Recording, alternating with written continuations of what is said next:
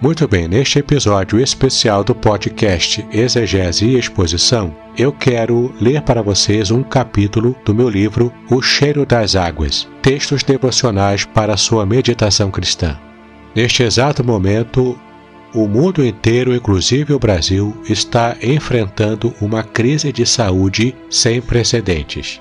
Trata-se do Covid-19, ou coronavírus que se iniciou no final de 2019 numa cidade da China chamada Wuhan.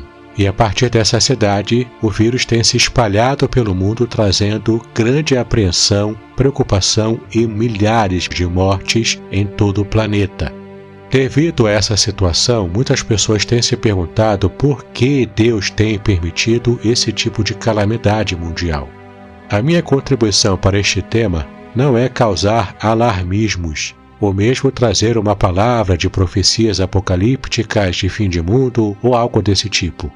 Embora de fato a escatologia bíblica tenha algo a dizer sobre esta peste, que pode sim ser classificada também como uma das pestes do final dos tempos, mas que na verdade esta peste serve como um sinal da volta iminente de Jesus Cristo. Mas neste episódio eu quero trazer para você que me segue nas redes sociais um estudo bíblico especial sobre o patriarca Jó, sobre o que ele enfrentou na sua vida, como ele não teve muito conhecimento do que estava enfrentando das razões pelas quais ele enfrentou o sofrimento, mesmo ele sendo fiel a Deus. O grande problema tratado pelo livro de Jó é um problema que ainda causa dúvidas hoje em dia. Por que aquele que é fiel ao Senhor ainda sofre? Por que Deus permite o sofrimento dos seus servos, dos justos? Para essas questões não existe uma resposta fácil, mas existe sim uma resposta consoladora, como você poderá ver no conteúdo deste episódio. Este será, portanto, um conteúdo um pouco mais longo do que o normal, mas preste atenção até o final. Conhecer o que a Bíblia ensina sobre como o homem deve agir diante do sofrimento fará toda a diferença para o modo como você poderá enfrentar e vencer esse período difícil de calamidade provocado pelo coronavírus. Então, permaneça comigo até o final e vamos começar então o nosso conteúdo. Capítulo 5 Tão ricos como Jó Assim como Jó, podemos ser ricos espiritualmente para com Deus. A desgraça, a dor e a humilhação são experiências associadas à vida de Jó. Quase não conseguimos imaginar o quão dramáticas e intensas foram elas. Também a paciência de Jó, expressão cunhada por Tiago, no capítulo 5, versículo 11, tem sido exemplo para fortalecer a esperança do cristão perante as tragédias da vida. Mas tanto se fala do sofrimento e paciência de Jó que até se esquecem que a história teve final feliz. Jó triunfou. De fato, as experiências dolorosas de Jó nem se comparam com o seu brilhante final. Isso nos serve de consolo. E esta é a mensagem permanente da Bíblia. A miséria e a decadência deste mundo terão um final assombroso.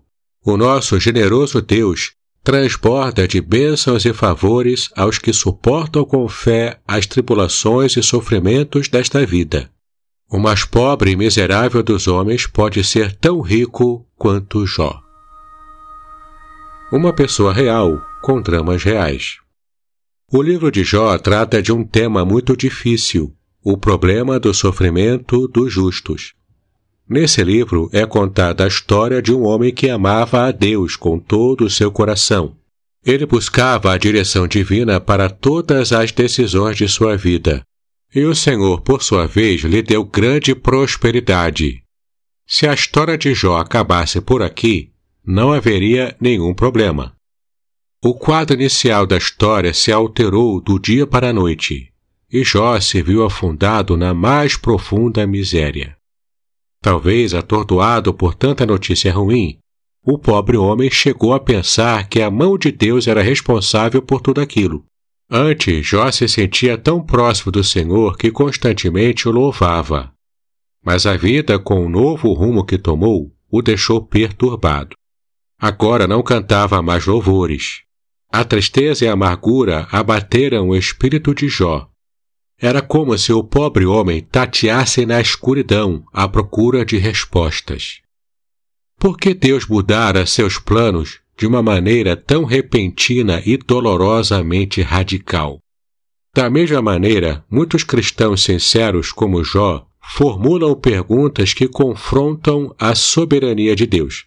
Por que subitamente alguns cristãos são esmagados com uma cruz aparentemente pesada demais? Por que a desgraça também golpeia as pessoas que mais confiam em Deus?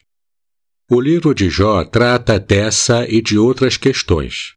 Tomando como exemplo a vida desse homem, a ousadia com que questionou a Deus, poderemos compreender melhor os planos e intenções divinos.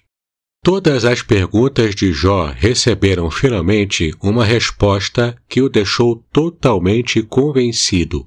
Isto não significa que ele entendeu tudo no mesmo instante, as respostas eram maravilhosas demais para o seu intelecto e suas emoções. O livro de Jó não nos proporciona a chave para descobrirmos o segredo de todo o nosso sofrimento. No entanto, assim como Jó, nós também receberemos uma resposta consoladora. Ela nos dará ânimo e uma perspectiva totalmente nova que nos permitirá seguir adiante uma carta de recomendação vinda do próprio Deus. No prólogo do livro de Jó, descrevem-se as características de seu principal personagem. É um belo testemunho dado pelo próprio Deus sobre o seu servo Jó. Foi como se Deus fizesse uma carta de recomendação para Jó. Normalmente, esse tipo de carta destaca as habilidades de uma pessoa, aquilo que ela sabe fazer melhor, que a faz útil para a sociedade. Que privilégio o de ser, aos olhos de Deus, um servo fiel e bom administrador da aliança. Jó era rico, porém piedoso, íntegro e reto, temente a Deus e que se desvia do mal, conforme vemos em Jó capítulo 1, versículos de 1 a 3. Assim era Jó, rico, mas suas possessões não estavam em primeiro lugar em seu coração, sua maior riqueza era o relacionamento com Deus. Íntegro e reto aqui indicam que Jó andava totalmente de acordo com o padrão verdadeiro, que é o divino. Jó realizava grandes negócios. Era um comerciante honrado, contudo esperava unicamente em Deus e não em suas riquezas. Ele não era prepotente e nem agia com autoridade exagerada por ser rico. Qual é a evidência de que o seu coração não estava em seus bens? Ora, quando ele perdeu tudo, declarou: No saí do ventre de minha mãe, e no voltarei. O Senhor o deu e o Senhor o tomou. Bendito seja o nome do Senhor. Jó capítulo 1, versículo 21. É importante destacar também a piedade de Jó, a sua fuga do mal. Certamente ele teve muitas oportunidades de praticar injustiça e brutalidades, mas nos é dito a seu respeito que ele se desviava do mal. Por que um bom testemunho logo de início? Bem, porque o livro trata justamente deste assunto. Conta-nos uma história que coloca à prova a fidelidade e o compromisso de Jó em relação a Deus. É muito fácil servir a Deus quando as coisas vão bem, não é verdade? Contudo, não é fácil servi-lo na adversidade. Será que a carta de recomendação de Jó ainda teria validade em meio às dificuldades? Até que ponto a fé dele resistiria? Provavelmente essas eram algumas questões levantadas pelo nosso arqui-inimigo. E você, resistiria? Em segundo lugar, Jó era um bom pai e pastor de sua família como você pode ver em Jó capítulo 1, versículos 4 e 5. Ele era responsável, pois preocupava-se com os filhos. Queria que eles seguissem no mesmo padrão de retidão do pai. Jó não proibia os seus banquetes, contudo, lhes ensinava qual deveria ser a prioridade na vida, o relacionamento com Deus. Jó falava-lhes acerca de Deus. A sua família não era problemática, mas Jó sabia que em suas reuniões festivas os seus filhos podiam aprontar alguma coisa. Observe em Jó, capítulo 1, versículo 5.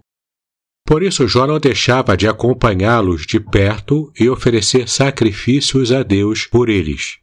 A atitude de Jó para com seus filhos pode até nos fazer pensar que ele fosse um pai desconfiado. Na verdade, não podemos especular se sim ou se não. Aprendemos sim com Jó uma lição. Precisamos acompanhar nossos filhos a fim de evitar grandes decepções no presente e no porvir. Não adianta ficar surpreso com um filho que foi reprovado na escola se ele em casa não é acompanhado nos estudos por você, pai ou mãe. Muito menos zangar-se com alguém que vem ao seu portão para fazer queixa de seu filho. Uma educação adequada evitará esses e outros problemas piores. No entanto, os pais não podem exagerar nesse acompanhar de perto os filhos. Não é o caso de serem guarda-costas dos filhos, mas atribuir-lhes responsabilidades e deveres. E não se esquecer de fazer as cobranças na hora certa, como a hora de sair e a hora de entrar em casa, a que festas podem ir, quais amizades podem compartilhar e outras mais. Em terceiro lugar, Jó tinha motivações sinceras para servir ao Senhor. Compare com Jó capítulo 1, versículos de 9 a 12.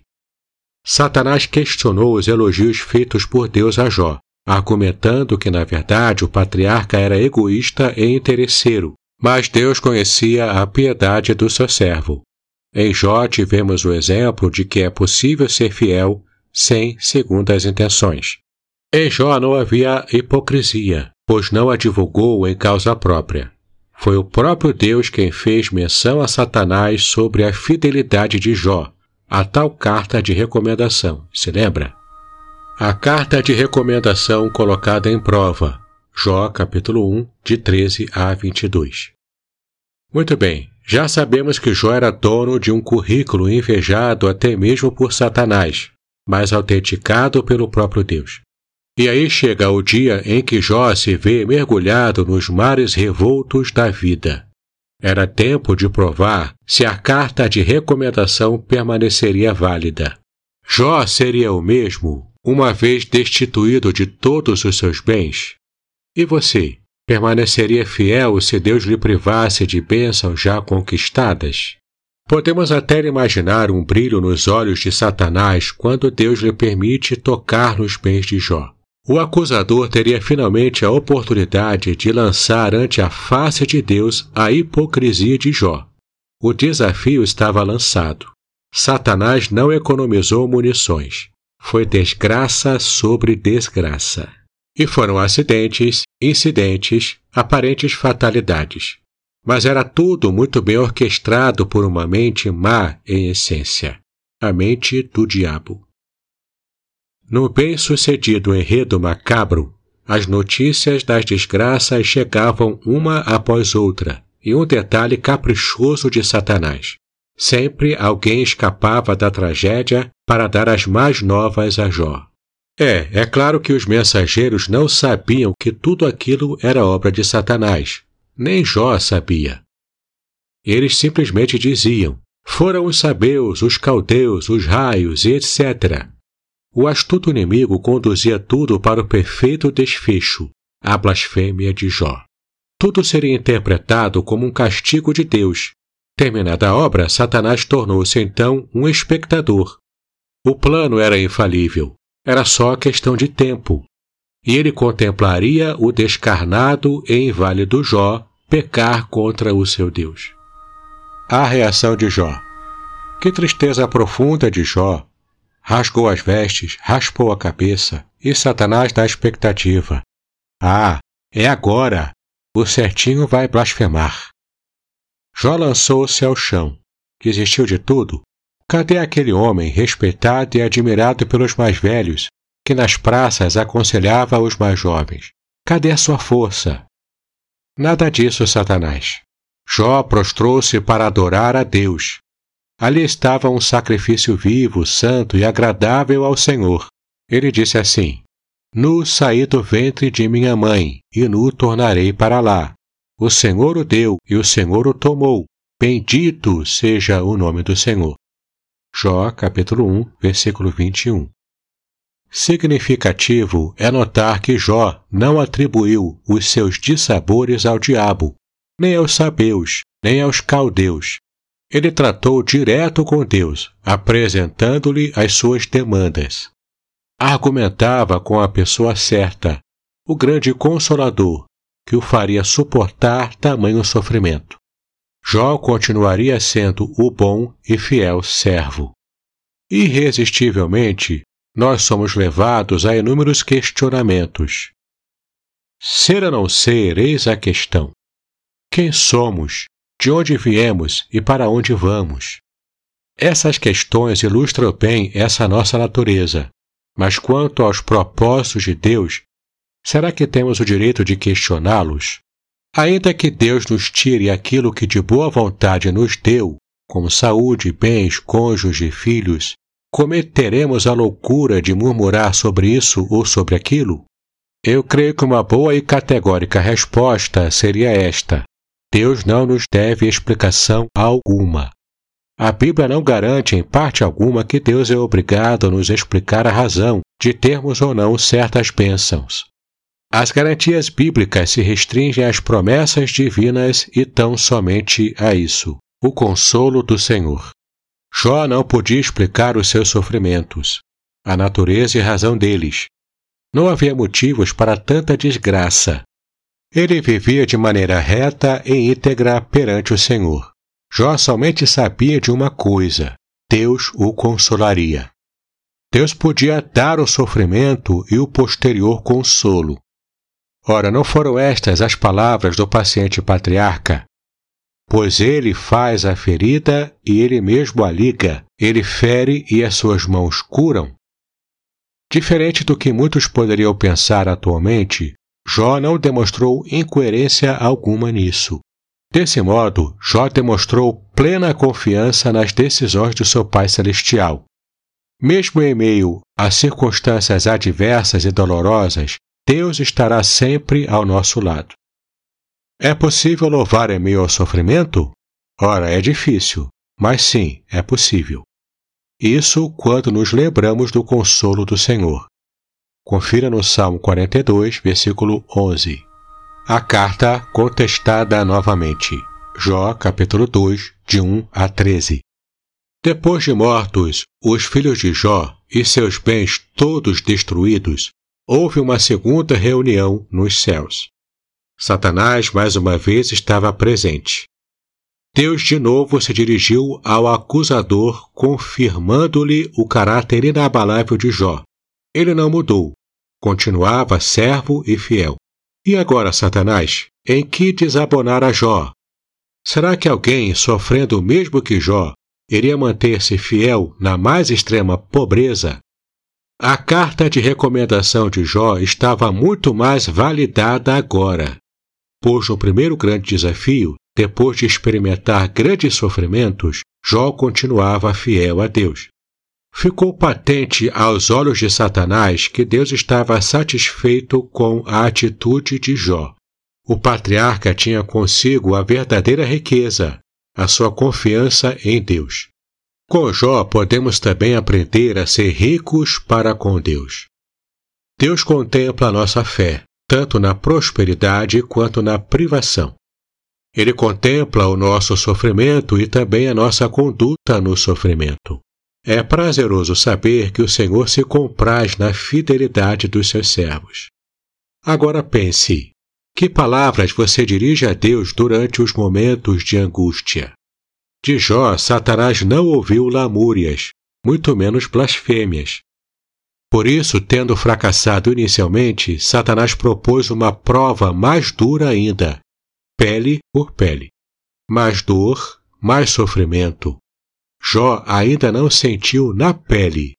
Então era esta a ideia: tocar no corpo de Jó, machucá-lo fisicamente. Sim, o desafio do diabo era direto para Deus. Será que o Senhor preservaria Jó? Nossas esperanças não podem estar firmadas em nós mesmos. é como se não achássemos suficiente a crença na graça de Cristo. E lá do alto, onde pensamos estar, perguntássemos: O Senhor tem poder para me redimir? O Senhor tem poder para me preservar? Mas Deus sabia que Jó não era soberbo quanto à vã confiança nos atributos humanos. Ele podia confiar em Jó, pois toda a fé e esperança de Jó foram dadas pelo próprio Deus. Depois de lançado o segundo desafio, Satanás aparentemente sumiu da história. Não o vemos mais. É claro que ele e a surdina acompanhava tudo usando novas ferramentas. Outras pessoas entraram em cena, a mulher e os amigos de Jó. Jó ainda tinha ao seu lado a esposa. Confusa com todo o ocorrido, num primeiro momento ela não diz nada. Jó certamente esperava dela companheirismo na mesma fé, ou seja, cumplicidade. Mas não foi isso o que aconteceu. A mulher de Jó foi então mais um instrumento do diabo. O esposo não deveria aguentar calado todo aquele sofrimento. Ah, que amaldiçoasse aquele Deus que resposta alguma lhes dava em meio a tanta calamidade. Os amigos de Jó também apareceram. Fugiam à regra daqueles que só se fazem presentes nos bons momentos. Vinham solidários ao amigo que tanto sofria mas agiram com uma visão pessoal do que seria a justiça de Deus. Infelizmente, assim não puderam fazer muito, a não ser tornar mais tensa a relação de Jó e Deus. O grande porquê. No capítulo 3 do livro, há o desabafo de Jó. Após amaldiçoar o próprio dia natalício, chega a desejar ter sido um aborto.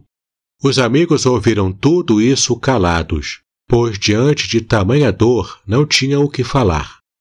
Assim ficaram durante sete dias, o número da completude. E que bom seria se eles tivessem mantido aquele propósito. Há ocasiões em que é melhor calar do que falar. Diz o ditado popular que falar é prata e calar é ouro. Há ocasiões em que isso é a mais pura verdade. Jó, no capítulo 3, havia feito a grande indagação: Por que, Senhor? Ele acreditava, assim como seus amigos, que Deus o castigava devido a algum pecado. Mas ainda assim tudo era muito confuso. O que ele fizera de tão mal para merecer tamanho castigo? Não havia então mais razão para viver. E Jó soltou o verbo: Por que nasci? Porque houve madre que me acolhesse. Tiramos uma lição da experiência de Jó. E ela é tão óbvia. Não sabemos tudo. Não há respostas para todos os porquês da vida. Jó insistiu em querer sabê-los. Ele não amaldiçoou a Deus e nem descreu do seu poder. Ele simplesmente estava sem entender o que estava acontecendo. O salmista, no Salmo 88, o mais triste do saltério, teve uma atitude parecida. Nada nos impede de levarmos nossas dúvidas a Deus, mas Ele não é obrigado a nos dar todas as respostas. Quantas pessoas você conhece que abandonaram a fé por não acharem respostas às perguntas que levavam consigo? Jó não abandonou a fé. Pode-se até dizer que ele vacilou, mas a graça de Deus também o susteve neste particular. Os amigos de Jó e suas proposições. Os amigos de Jó começaram a falar. Fizeram considerações que revelavam grandes verdades sobre Deus e o homem. Porém, as conclusões e aplicações não cabiam no caso de Jó. A teologia deles ensinava o caráter punitivo do sofrimento, e tão somente isso. Será mesmo que o sofrimento serve só para punir? Ele faz foi o primeiro a falar. Seus argumentos foram de consolo, entre aspas. Ele chegou de mansinho, pedindo permissão para falar com o amigo, como você pode ver no capítulo 4, versículos 1 e 2. Mas, como ele bem disse, não poderia conter as palavras. Considerou Jó incoerente, pois este havia consolado a muitos e não podia tirar a si próprio daquele estado depressivo. Veja no capítulo 4, versículos de 3 a 5. Ele achava que Jó tinha que confiar na religião. Capítulo 4, versículo 6. Ele faz então propôs a teologia da retribuição, a qual ensinava que Deus pune os injustos e premia os justos. Capítulo 4, de 7 a 10. Ele teve uma experiência mística que atribuiu a Deus e fez algumas considerações sobre ela capítulo 4, de 12 a 18. Ele também foi reducionista ao enxergar apenas uma solução para o problema de Jó. Capítulo 5, versículo 8. Ele foi presunçoso. Capítulo 5, versículo 27. E dizia deles e dos outros amigos que em nada eram diferentes de Jó, como se também quisesse demonstrar a consciência limpa de pecados. Capítulo 15, versículo 9. Ele ainda apontou os pecados de Jó, capítulo 22, de 5 a 10. E por fim apresentou novamente a única solução, capítulo 22, de 21 a 23. Mas será que ele faz falava de acordo com as palavras de Deus? Na verdade, Deus reprovou ele faz e os amigos por não falarem o que era justo. Deus intervém na história de Jó, cujo registro é inspirado. Por isso, nele aprendemos com o próprio Deus. As colocações divinas nada tinham a ver com as aplicações desejadas por ele faz. Bildade foi o segundo a falar. Ele basicamente disse o mesmo que ele faz, só que de maneira mais severa. Vejamos alguns dos seus argumentos. Jó falava demais e de modo equivocado. Capítulo 8, versículo 2. Bildade também julgou que os filhos de Jó tiveram o que mereceram. Capítulo 8, versículo 4. Ele apelou para que Jó fosse reto e puro. Capítulo 8, versículos 6 e 7. Apegou-se à tradição, apontando o passado como lição, ele disse assim: Sempre foi assim, por que seria diferente contigo? Capítulo 8, versículos 9 e 10. Bildade mostrava-se mais enfurecido à medida que Jó o refutava. Capítulo 18, versículos 1 e 2. Sentiu-se ofendido com o descaso de Jó, porque os considerava como burros. Capítulo 18, versículo 3. Bildade ainda sugeriu que Jó queria mudar a ordem do mundo.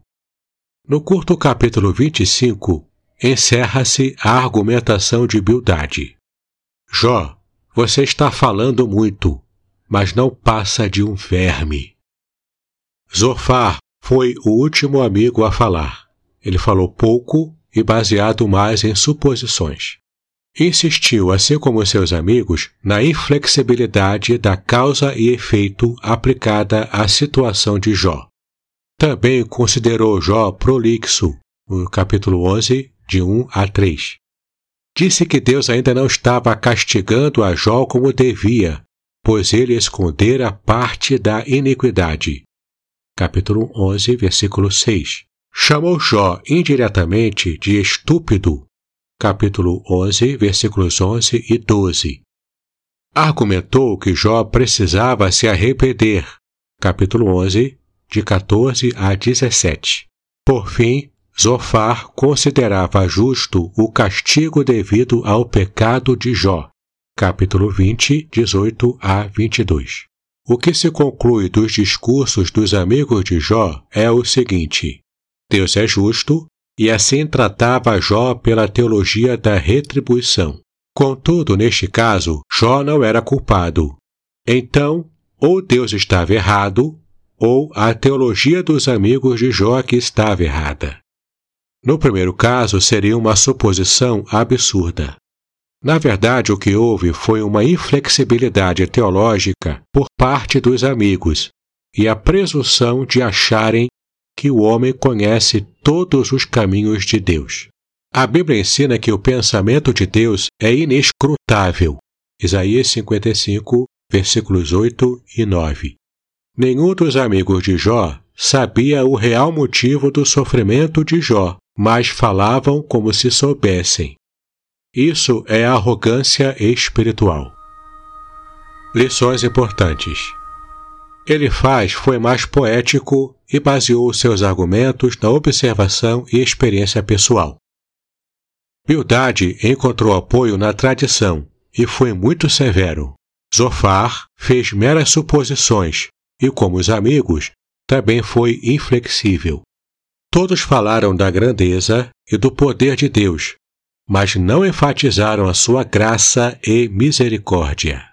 Na verdade, Jó realmente falou demais. Ele mesmo reconheceu depois. Na sua experiência, aprendemos que no sofrimento, quando não entendemos bem o que está acontecendo, é melhor calar. O escritor C.S. Lewis, que perdeu a esposa, vítima de um câncer, nos ajuda a entender este ponto. Na ocasião do ocorrido, Lewis chegou a chamar Deus de sádico cósmico e tornou-se cético desde então.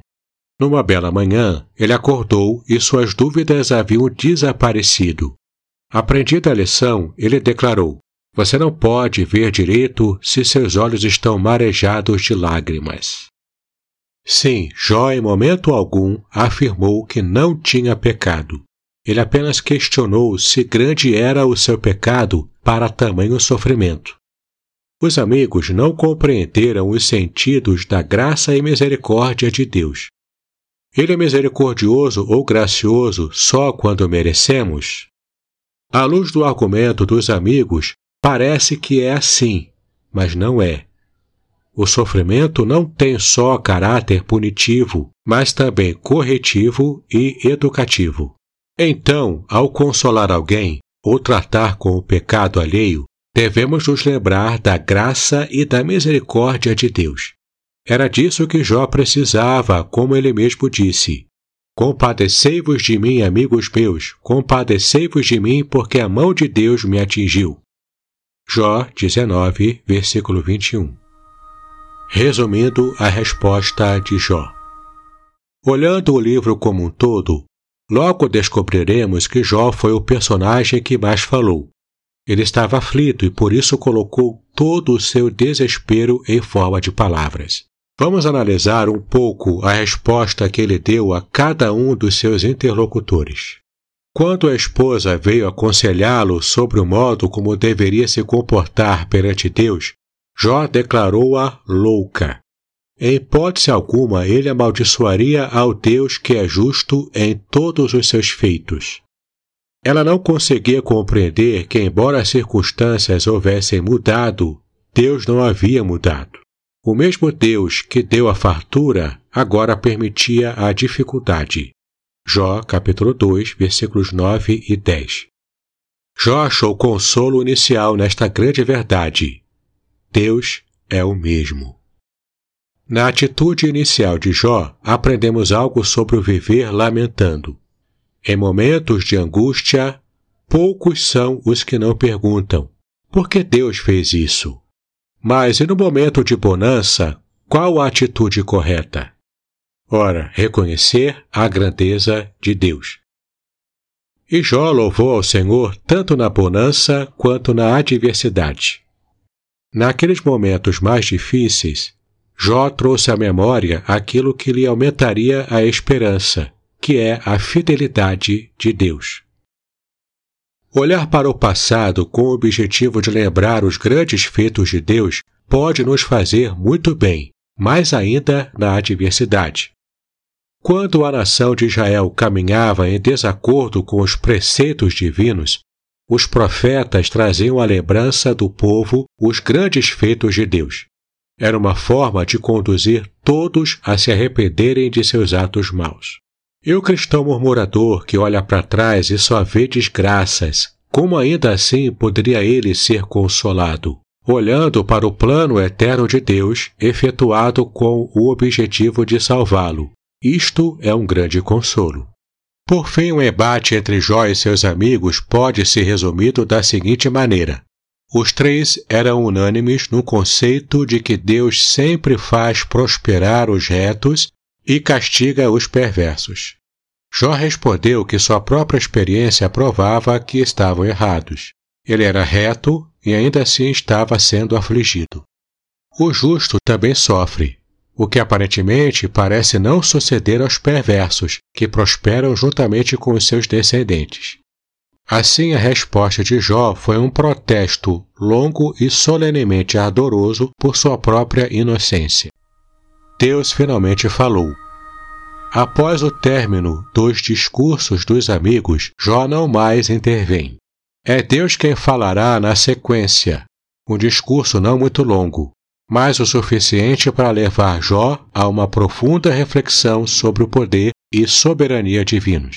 Do capítulo 38 ao 42, nos vem um desfecho precioso com muitas lições para a nossa vida espiritual. Neste trecho, a resposta de Jó é apresentada duas vezes, demonstrando seu arrependimento e compreensão dos propósitos divinos em sua vida. Jó, até aquele momento, estava na expectativa da resposta divina e talvez cansado do empolado discurso dos amigos. Ele disse: Eis que tudo isto viram os meus olhos, e os meus ouvidos o entenderam. Como vós o sabeis, o sei também. Não vos sou inferior. Mas eu falarei ao Todo-Poderoso e quero defender-me perante Deus. Ah, quem me dera um que me ouvisse! Eis que o meu intento é o que o Todo-Poderoso me responda e o que o meu adversário escreva um livro. Jó capítulo 13, versículos de 1 a 3 e capítulo 31, versículo 35. Agora Deus começaria a falar, dos capítulos 38 a 42. E qual seria a reação de Jó, que você poderá ver no capítulo 40, de 3 a 5. Ah, meu amigo ouvinte, Jó emudeceu diante das maravilhas desfiadas por Deus. Era todo um conjunto de argumentos irrefutáveis. É, Jó não podia dar resposta alguma a todas as perguntas que versavam sobre a criação visível de Deus, e nem muito menos compreender a si mesmo, criatura humana, como ele poderia querer dar explicações e possuir a compreensão completa do seu Criador? O discurso do Senhor foi apenas expositivo, nenhuma explicação ou discussão com Jó. A voz divina confrontou e revelou seu poder, e Jó finalmente captou o sumo de toda aquela exposição. Ele finalmente entendeu que Deus é soberano, e isto basta. Ora, se Deus nos desse o controle do mundo, será que daríamos conta do recado? Quando imaginamos ter as melhores soluções para as questões da vida, estamos ao mesmo tempo dizendo que Deus não é soberano sobre o universo. Ora, isso é loucura. Com ele estão todas as respostas e o direito de revelá-las ou não. Foi assim no caso de Jó. Deus não explicou as razões para o sofrimento do patriarca. Mas até na não explicação divina há riquezas de significado. Dentre elas eu vou destacar algumas. Primeiro, Jó não tinha que saber. Se assim não fosse, não haveria prova de caráter. Há provas que, se forem explicadas, destroem o objetivo designado. Não falo aqui da fé cega ou do chamado salto no escuro, mas me refiro ao crescimento e aprendizado, mesmo em meio ao sofrimento. Segundo, Deus fala e se faz presente. Deus se preocupa com os seus. A exposição divina levou Jó ao arrependimento diante da loucura de falar demais. Então Deus se mostrou presente, acompanhando e cuidando de tudo. Terceiro, confiança sem explicações. O outro grande propósito da fala divina era ensinar a importância de se confiar no Senhor, mesmo sem explicações. Confira com Abacuque, capítulo 3, de 16 a 19. Quarto, fim da justiça própria. Quanto mais se conhece a Deus, mais se aprende a confiar nele. Confira em Jó, capítulo 42, de 1 a 6. Quais foram as últimas palavras de Jó registradas em seu livro? Ele aprendeu mais de Deus? O que significa a expressão os meus olhos te veem? O último estado de Jó deve ser entendido e aplicado a todo cristão que sofre? Obviamente que não. Deus fez questão de dar a Jó o dobro de suas possessões anteriores, mas Deus não tem obrigação de mudar a nossa sorte neste mundo. Podemos ser tão ricos quanto Jó em todos os sentidos espirituais do servo que foi aprovado por Deus. Podemos ser tão ricos como a paciência e piedade e até na riqueza material mesmo que ele teve, se Deus assim desejar. Mas desde já saibamos que o melhor de tudo é ser aprovado e recebido por Deus na sua eterna morada. E também que, apesar de todo o sofrimento, é isto que nós aguardamos no final de tudo. Eu espero que você tenha gostado de mais este capítulo do meu livro O Cheiro das Águas. E caso você esteja me ouvindo pelo meu canal do YouTube, me dê essa força, assine o canal, clique no sininho para receber todas as notificações de novos conteúdos bíblicos que eu tenho colocado todas as semanas no canal. Se você foi abençoado com este capítulo, compartilhe-o com os seus amigos. E também dê o seu like para que mais pessoas possam ter acesso a estudos bíblicos como este e também serem abençoadas. Muito obrigado pela sua atenção, paz e bênçãos sobre a sua vida.